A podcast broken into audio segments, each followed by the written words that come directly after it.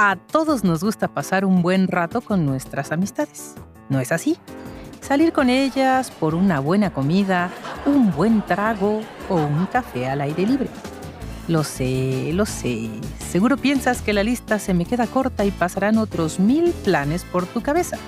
Pero ahora te reto a que ordenes tus pensamientos y me digas, ¿cuál es tu lugar favorito para convivir con amigos y, por qué no, con extraños? Ajá, ahora sí te agarré en curva, ¿eh? Pues te cuento, hoy quiero platicarte de un lugar especial para convivir con todo tipo de personas, sean cercanas o ajenas a ti. ¿Adivinas cuál es? ¡Din, din, din, din! Así es, las cantinas. Estas, cabe resaltar, tienen una gran historia por contar. Da, si no, ¿para qué? Te hablaría de ellas. Siendo un lugar donde se han narrado y vivido otros grandes y variados sucesos. ¿Imaginarías que en una cantina tu vida tome un rumbo distinto? Eso, querido oyente, fue lo que le pasó a un gran amigo de nombre Víctor, quien me compartió que fue justamente en una cantina donde conoció al amigo de un amigo y bueno, echando trago y conviviendo, este personaje le dio santo y seña de cómo emprender una posibilidad para ir a laborar al extranjero.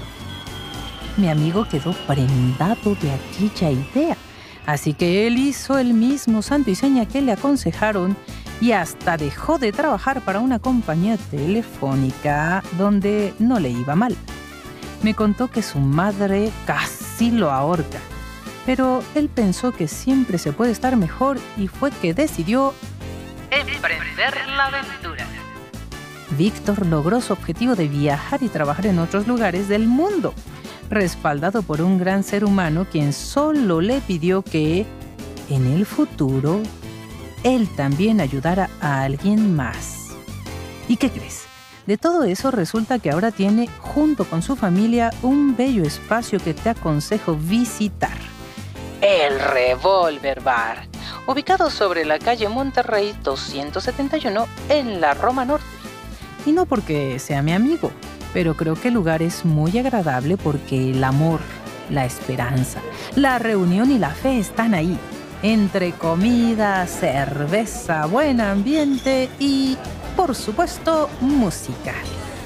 Así pues, como buena premonición auguro que tu próximo encuentro en una cantina te lleve por los vericuetos de una nueva y fascinante vida, así como le pasó al camarada Víctor.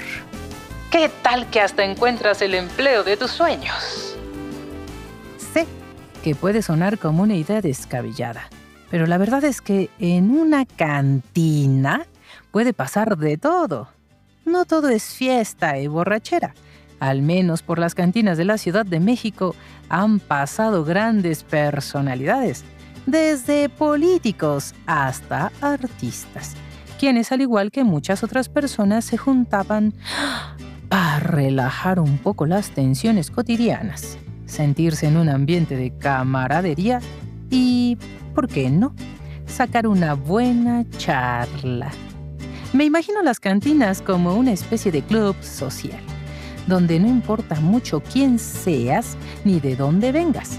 Basta con que tu intención sea pasar un buen rato, estar abierto a ser partícipe u oyente de un sinfín de historias tomar un buen trago y decir salud. Pero oiga, cantinero, cantinero. Usted también se merece un gran aplauso, señor cantinero. Su trabajo servicial y tolerante, ante todo tipo de humores y personalidades, es esencial para la vida de estos lugares, pues además de saberle medir el agua a los camotes, la hace muy bien de psicólogo y consejero, sin descuidar en ningún momento la armonía en su territorio. No podemos negar que el cantinero es una especie de artista, un maestro. Ah, de veras que por historias y recuerdos de cantinas famosas, en esta ciudad no paramos. Pues alrededor hay grandes sitios de convivencia y hoy agradecemos a quienes nos han escrito y contribuyeron a este podcast cantinero. Por ejemplo, Pablo Vázquez dice que en la Puerta del Sol, en Coyoacán, puedes comprar alimentos de otros lugares y consumirlos ahí, cosa que no es común. Mau Vázquez Nos comenta que la mascota es excelente opción si buscas instrumentos musicales y de paso un buen trago, porque se ubica entre Mesones y Bolívar en el centro histórico de la Ciudad de México. Y Jordana Linares recomienda el desván por sus deliciosos cinco tiempos. Asimismo, Rubén Muñoz nos contó sobre la famosa cantina El Nivel, la cual se encontraba entre Palacio Nacional y Catedral, o Moneda, y que fue la primera cantina en obtener licencia en México, siendo su número el 001. En ella, dijo, un presidente en turno llegó un día muy crudo y mandó a pedir un remedio para la cruz que se cargaba. Quizá una piedrita, que así le llaman a uno de tantos remedios.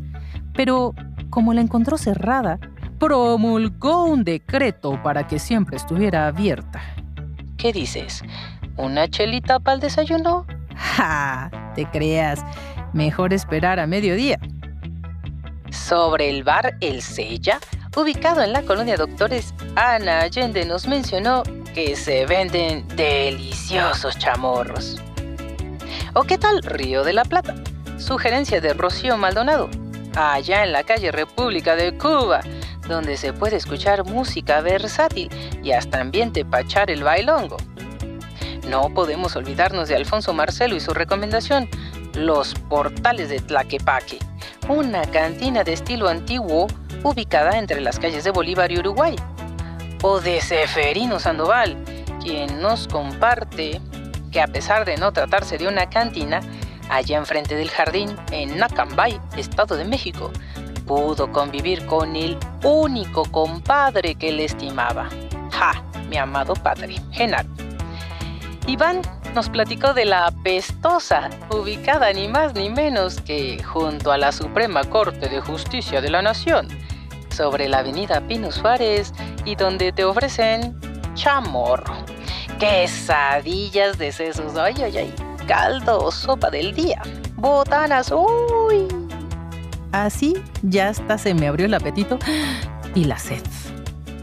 Y si todavía no te intriga la historia de nuestras cantinas, ahí te va un dato para que despabiles los oídos. La existencia de nuestras queridas cantinas se la debemos nada más ni nada menos que a la guerra. Ojo. Así es. Fue durante la guerra con Estados Unidos por el territorio de Texas, por ahí de 1847, que se fundaron este tipo de establecimientos con el fin de que los soldados combatientes pudieran olvidar sus cuitas.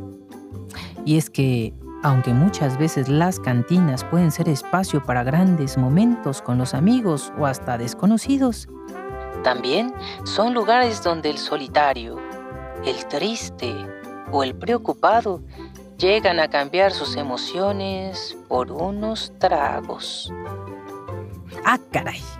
¡Qué curioso!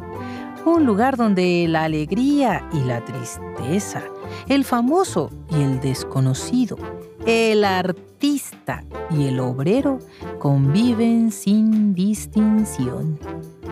Pareciera que tal mezcla de cantina no fuera sino la de nuestro querido México. Once Digital presentó Cultura a Voces. Narración y guion. Miroslava Rodríguez Martínez. Coordinación de producción. Daniela Cuapio y Moisés Romero. Asistente de dirección. Diana Hernández de Paz. Editora de estilo. Sandra Rodríguez. Diseño sonoro y postproducción de Franco González con una investigación de Viridiana Hernández. Once Digital va contigo.